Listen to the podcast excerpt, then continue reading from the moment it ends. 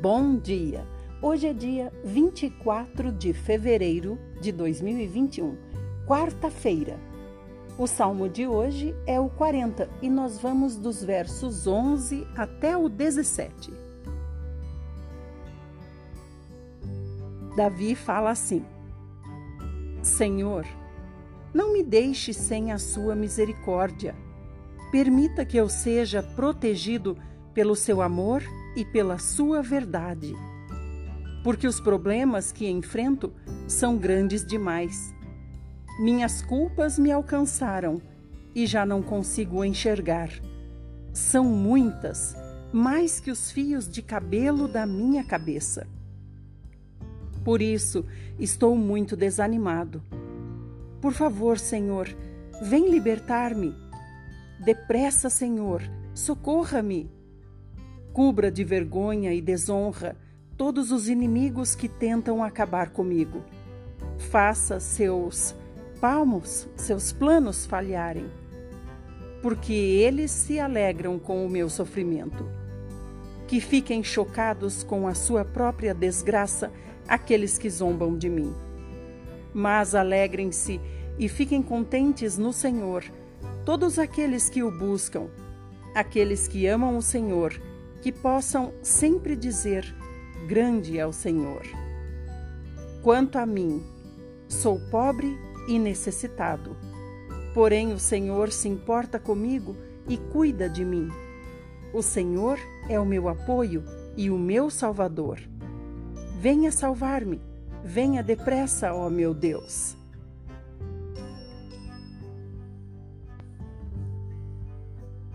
Provérbios 10, 13 e 14. Nos lábios do prudente está a sabedoria, mas quem não tem bom senso será castigado. Os sábios acumulam conhecimento, mas o insensato fala sem pensar e logo traz a desgraça. Chegamos no Evangelho de Marcos e estamos no capítulo 7. Certo dia, alguns fariseus e mestres da lei chegaram de Jerusalém e se reuniram ao redor de Jesus e notaram que alguns dos discípulos dele deixavam de seguir os rituais judaicos comuns antes de comer, isto é, o de lavar as mãos. Porque os judeus, especialmente os fariseus, não comem enquanto não lavam as mãos, conforme suas antigas tradições exigiam. Por isso, quando eles voltam da rua para casa, devem sempre lavar-se desta maneira antes de tocar em qualquer comida.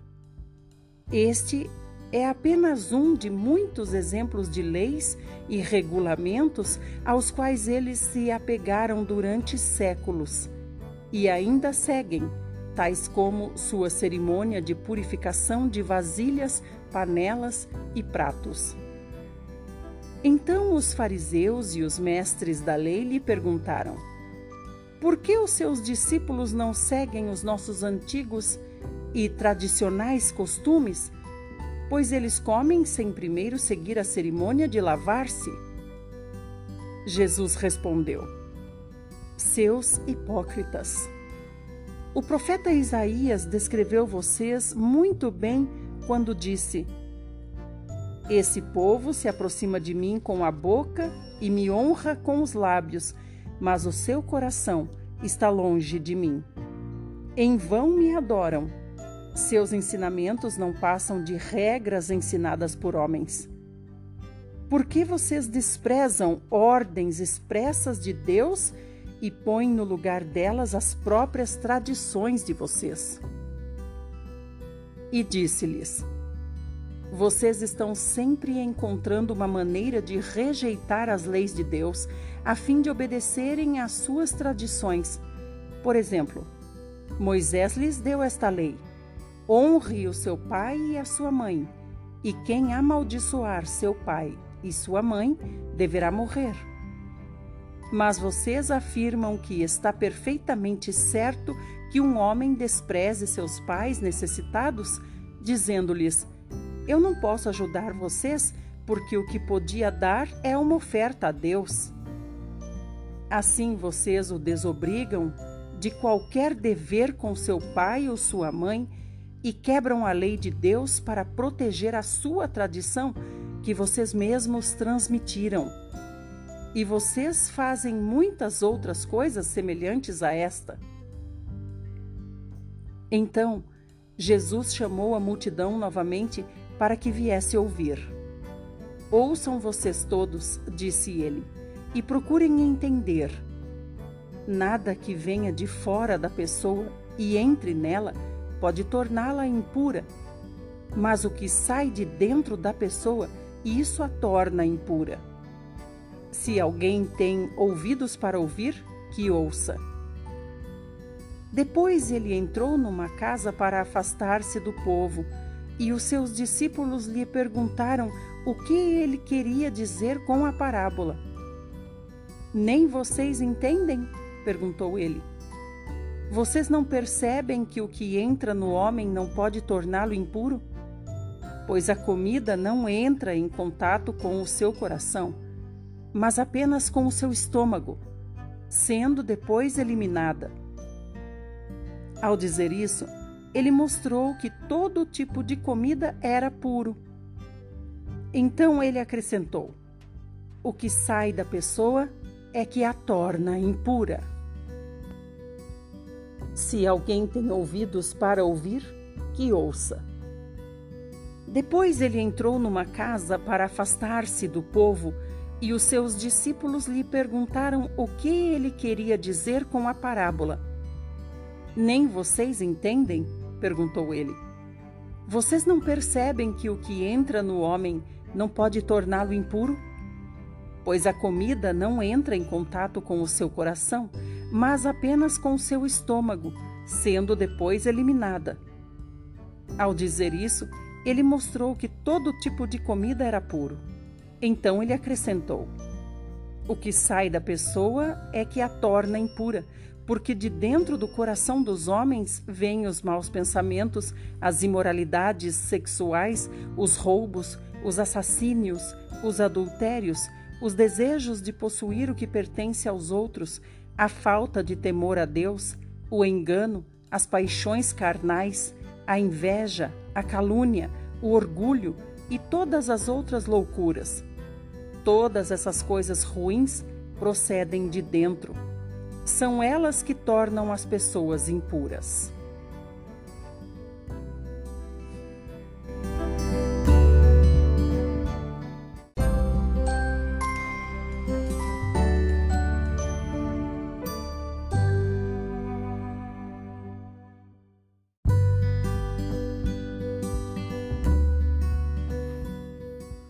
Chegamos no Velho Testamento. Continue firme em um ano você terá ouvido a Bíblia inteira. Hoje, Levítico 15 e depois o 16. O Senhor disse a Moisés e a Arão: Deem as seguintes instruções ao povo de Israel. Quando um homem tiver um corrimento, ficará impuro. Ele ficará impuro por causa do seu corrimento, quer continue vazando o corrimento do membro, quer cesse o corrimento dele. Qualquer cama em que um homem com corrimento se deitar ficará impura, e todos os lugares em que se assentar ficarão impuros. Quem tocar na cama dele terá de lavar as suas roupas e tomar banho, e ficará impuro até a tarde. Quem se sentar sobre qualquer coisa na qual esse homem se sentou, terá de lavar as suas roupas e tomar banho, e estará impuro até a tarde. Quem tocar no corpo do homem que tiver um corrimento terá de lavar as suas roupas e tomar banho e ficará impuro até a tarde. Se o homem que tem o corrimento cuspir em alguém que está puro, esta pessoa também terá de lavar as suas roupas e tomar banho e ficará impuro até a tarde. Também qualquer cela em que o homem montar se tornará impura. E todo aquele que tocar em alguma coisa que esteve debaixo dele ficará também impuro até a tarde. Se alguém pegar naquilo em que o homem sentou, terá de lavar as suas roupas e tomar banho, e ficará impuro até a tarde. Se o homem que tem o corrimento tocar numa pessoa sem primeiro ter lavado as mãos, então aquela pessoa deverá lavar as suas roupas e tomar banho, e ficará impura até a tarde. Se esse homem pegar numa vasilha de barro, ela deverá ser quebrada. Se tocar numa vasilha de madeira, basta que seja lavada. Quando cessar o corrimento de um homem, iniciará o processo de purificação que durará sete dias. Para isso, ele terá de lavar as suas roupas e tomar banho em água corrente, e então ficará puro. No oitavo dia, deverá trazer duas rolinhas ou dois pombinhos ao sacerdote à entrada do tabernáculo. O sacerdote sacrificará uma ave como oferta pelo pecado e a outra como oferta queimada. Assim, o sacerdote fará a cerimônia de purificação perante o Senhor em favor do homem, por causa do corrimento. Sempre que um homem expelir líquido seminal, terá de banhar o seu corpo com água e ficará impuro até a tarde. Toda roupa ou peça de couro em que cair o líquido seminal terá de ser lavada com água e ficará impura até a tarde. Quando um homem tiver relações sexuais com uma mulher e lhe sair o líquido seminal, ambos terão de banhar-se com água e estarão impuros até a tarde. Quando uma mulher estiver no seu período de menstruação, ficará impura durante sete dias. Nesse período, quem nela tocar ficará impuro até a tarde. Todos os objetos e todos os lugares em que ela sentar ou deitar durante o período de menstruação ficarão impuros também.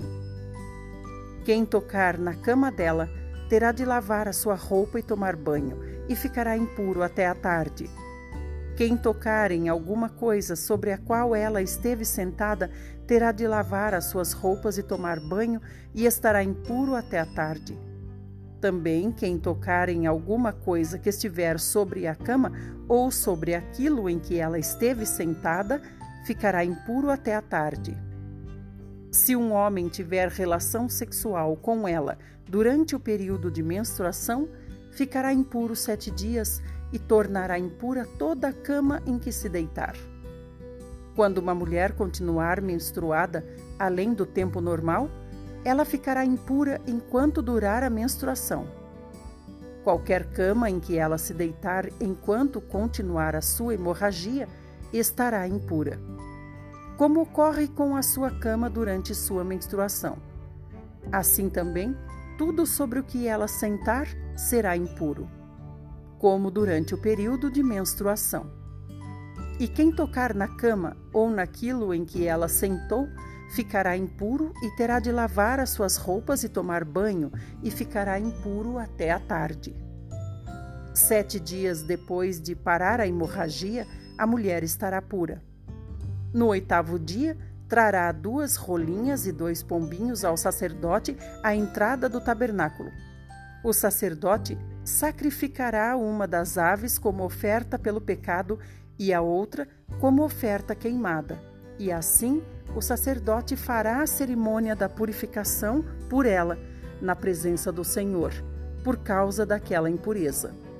Deste modo, vocês cuidarão de manter isoladas as coisas e pessoas impuras dos israelitas, para que não morram por contaminar com sua impureza o meu tabernáculo que está entre eles.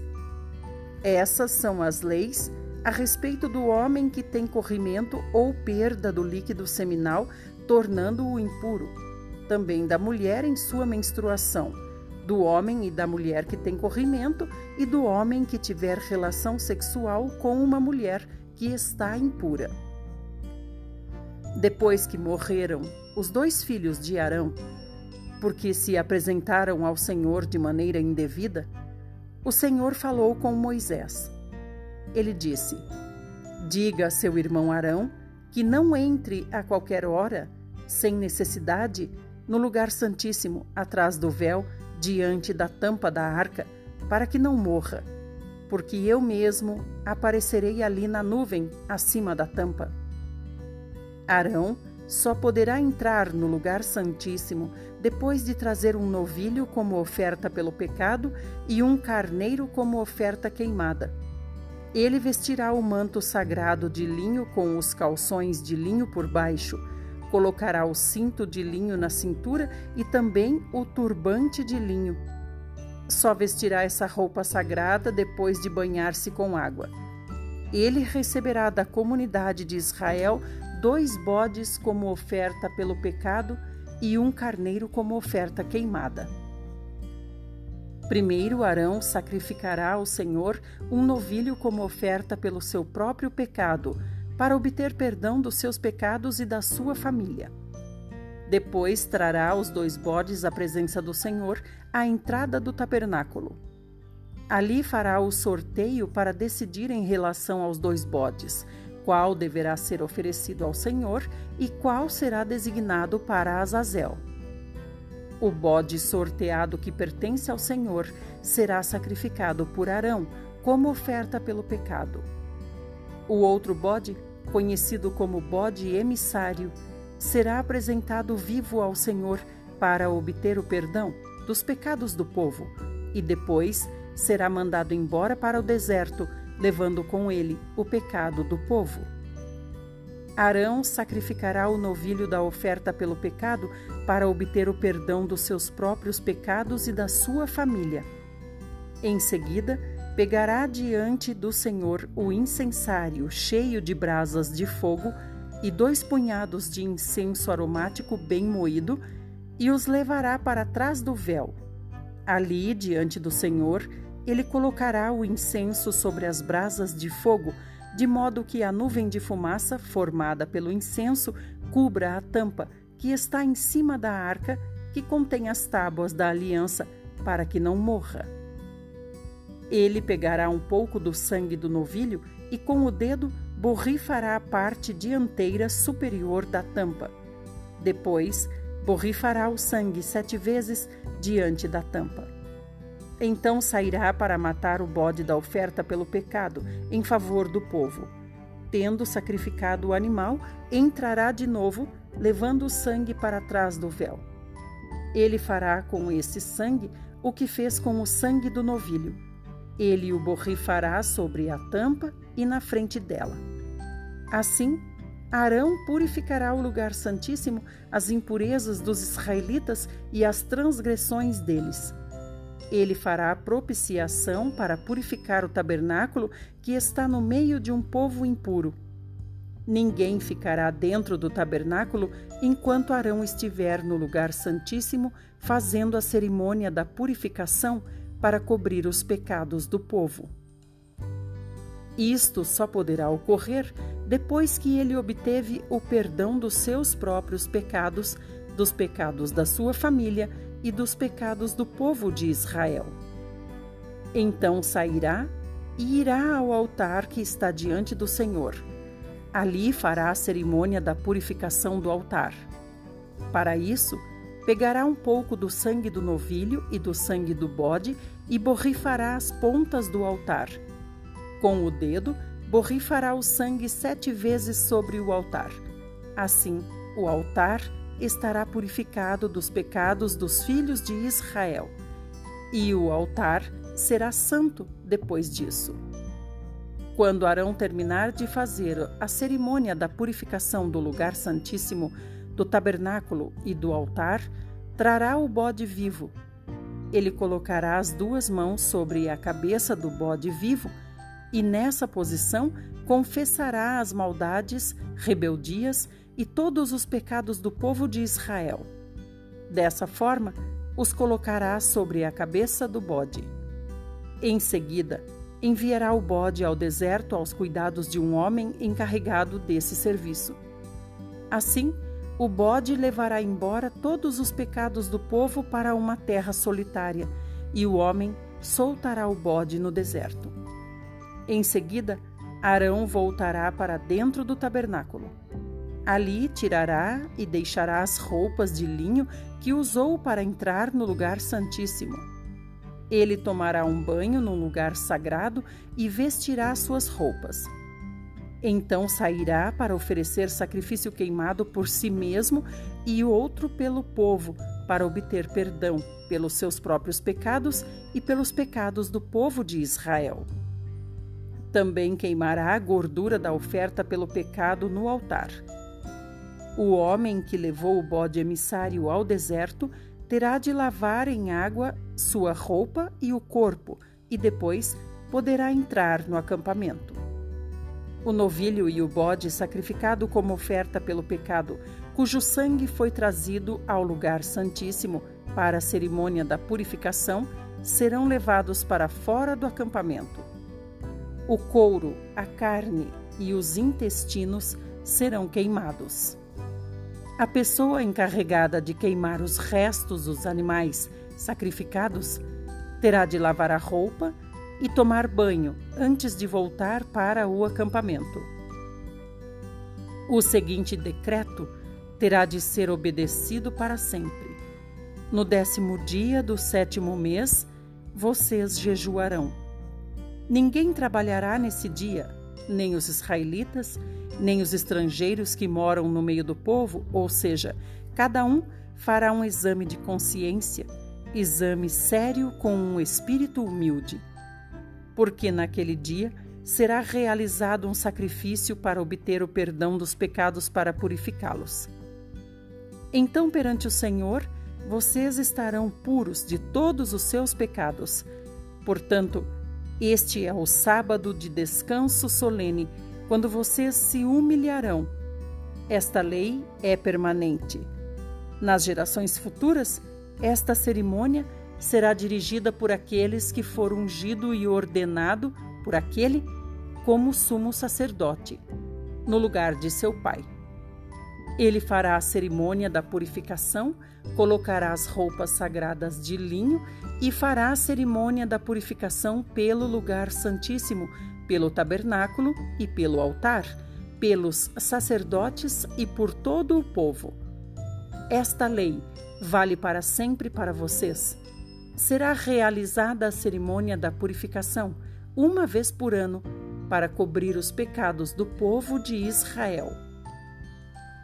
Arão seguiu todas as instruções ordenadas pelo Senhor a Moisés. Obrigada por sua companhia aqui, ouvindo a Bíblia comigo. Amanhã estamos de volta.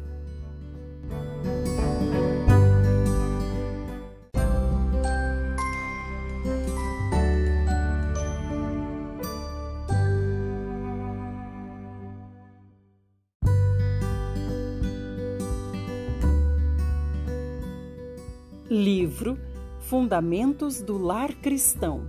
Você pode ser mais feliz em família. Tema: Sono Reparador. Página 105. Auxiliadores da Mãe. As mães devem levar consigo as filhas para a cozinha e ensiná-las com paciência. Sua constituição física ficará melhor por fazer esse trabalho. Seus músculos ganharão vigor e resistência, e ao chegar o fim do dia, suas meditações serão mais saudáveis e mais elevadas. Talvez fiquem cansadas, mas como é gostoso o repouso depois de uma jornada adequada de trabalho. O sono, o suave restaurador da natureza, revigora o corpo cansado e o prepara para os deveres do dia seguinte. Não deem a entender a nossos filhos que não importa se eles trabalham ou não. Ensinem-lhes que o auxílio deles é necessário, seu tempo é valioso e que vocês contam com os serviços deles. É um pecado deixar que as crianças cresçam na preguiça, que elas exercitem os membros e os músculos, mesmo que os cansem. Se elas não são sobrecarregadas, como pode o cansaço fazer mais dano a elas do que a vocês? Há uma diferença evidente entre cansaço e exaustão. As crianças precisam de mudança mais frequente de atividade e de intervalos de repouso do que as pessoas adultas. Mas, mesmo quando ainda são bem jovens, elas devem começar a aprender a trabalhar e se sentirão felizes com o pensamento de que estão sendo úteis. Seu sono será mais tranquilo depois da atividade saudável e se sentirão refeitas para o próximo dia de trabalho.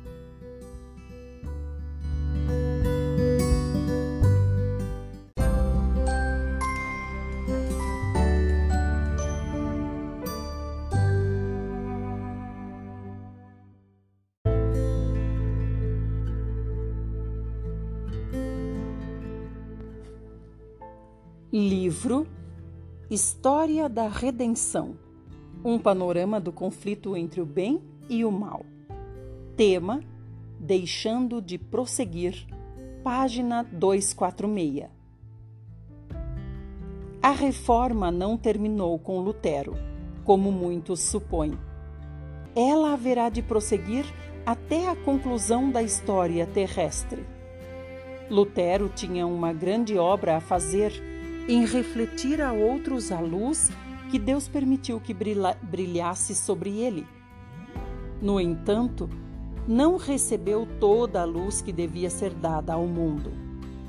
Desde aquele tempo, nova luz tem constantemente resplandecido por meio das Escrituras e novas verdades têm sido constantemente reveladas.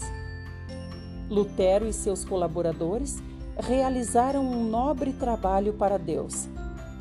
Mas, tendo eles vindo da Igreja Romana e tendo eles próprios acreditado e defendido suas doutrinas, não era de se esperar que pudessem discernir todos os seus enganos. Seu trabalho foi quebrar as correntes de Roma e dar a Bíblia ao mundo. Embora houvesse importantes verdades que não descobriram e graves erros aos quais não renunciaram. A maioria deles continuou a observar o domingo e outras festas papais. Na verdade, eles não o consideravam como tendo autoridade divina, mas criam que devia ser observado como dia de culto comumente aceito.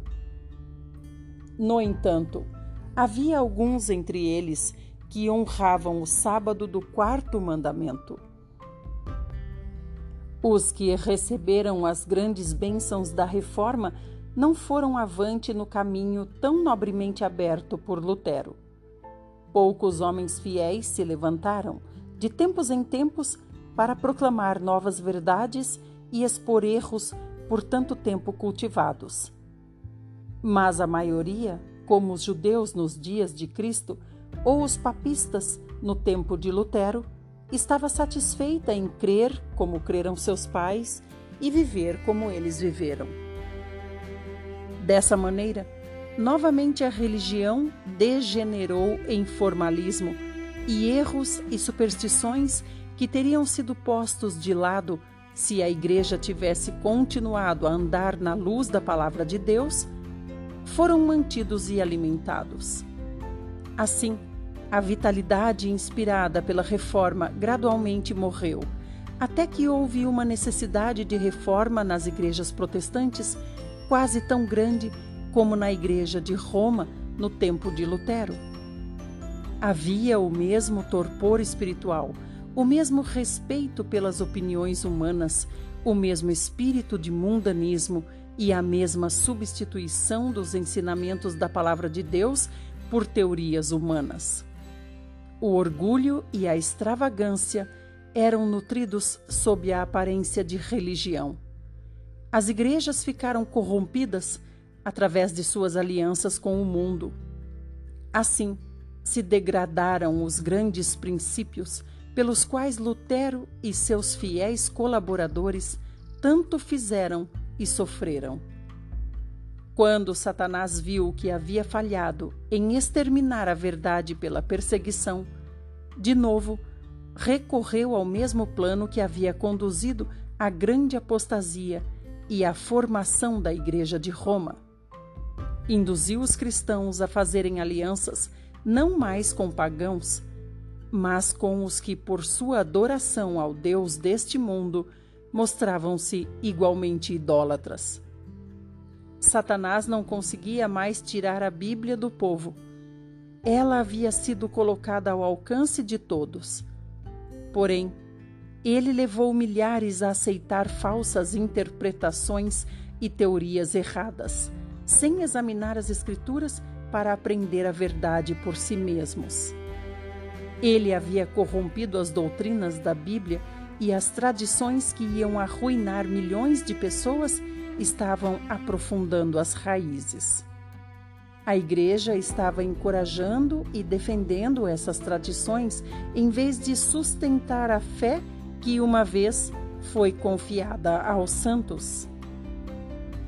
E enquanto permaneciam completamente inconscientes de sua condição e do perigo, a igreja e o mundo se aproximavam rapidamente do mais solene e significativo período da história do mundo o período da revelação do Filho do Homem.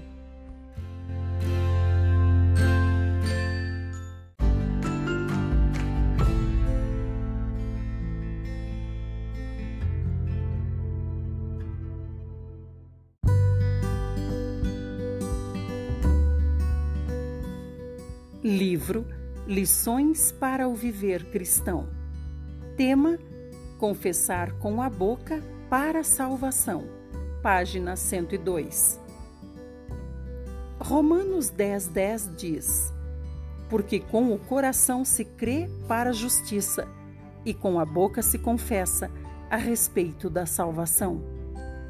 Com o coração se crê para a justiça, ocorre diante de Deus ao passo que, com a boca se confessa a respeito da salvação, se refere à salvação diante dos homens.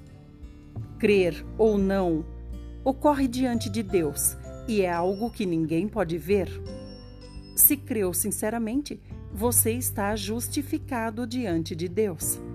Se apenas crê no coração, mas não fala com a boca, as pessoas não o reconhecerão como uma pessoa salva ainda o considerarão incrédulo, sem perceber nenhuma diferença entre você e elas. É por isso que a Bíblia enfatiza claramente a necessidade de confessar com a boca, além de crer no coração. Precisamos falar com a boca. Todo recém-convertido deve procurar oportunidades para confessar o Senhor. Logo que surja uma, Devemos dizer aos conhecidos, colegas, amigos, parentes e a todos aqueles que entram em contato conosco: Eu criei no Senhor Jesus. Quanto antes abrimos a boca, melhor. Quando abrirmos a boca, as pessoas imediatamente tomarão conhecimento de que cremos no Senhor Jesus. Dessa forma, seremos libertados da companhia de incrédulos. Vimos pessoas que relutaram em aceitar o Senhor, mas depois que se posicionaram e declararam: Eu creio em Jesus, tiveram certeza. A pior coisa que pode acontecer com um cristão é conservar a boca fechada. Uma vez que fale, dará um passo firme para frente e terá segurança. Muitos crentes hesitam no início mas logo que dizem eu creio, obtêm certeza.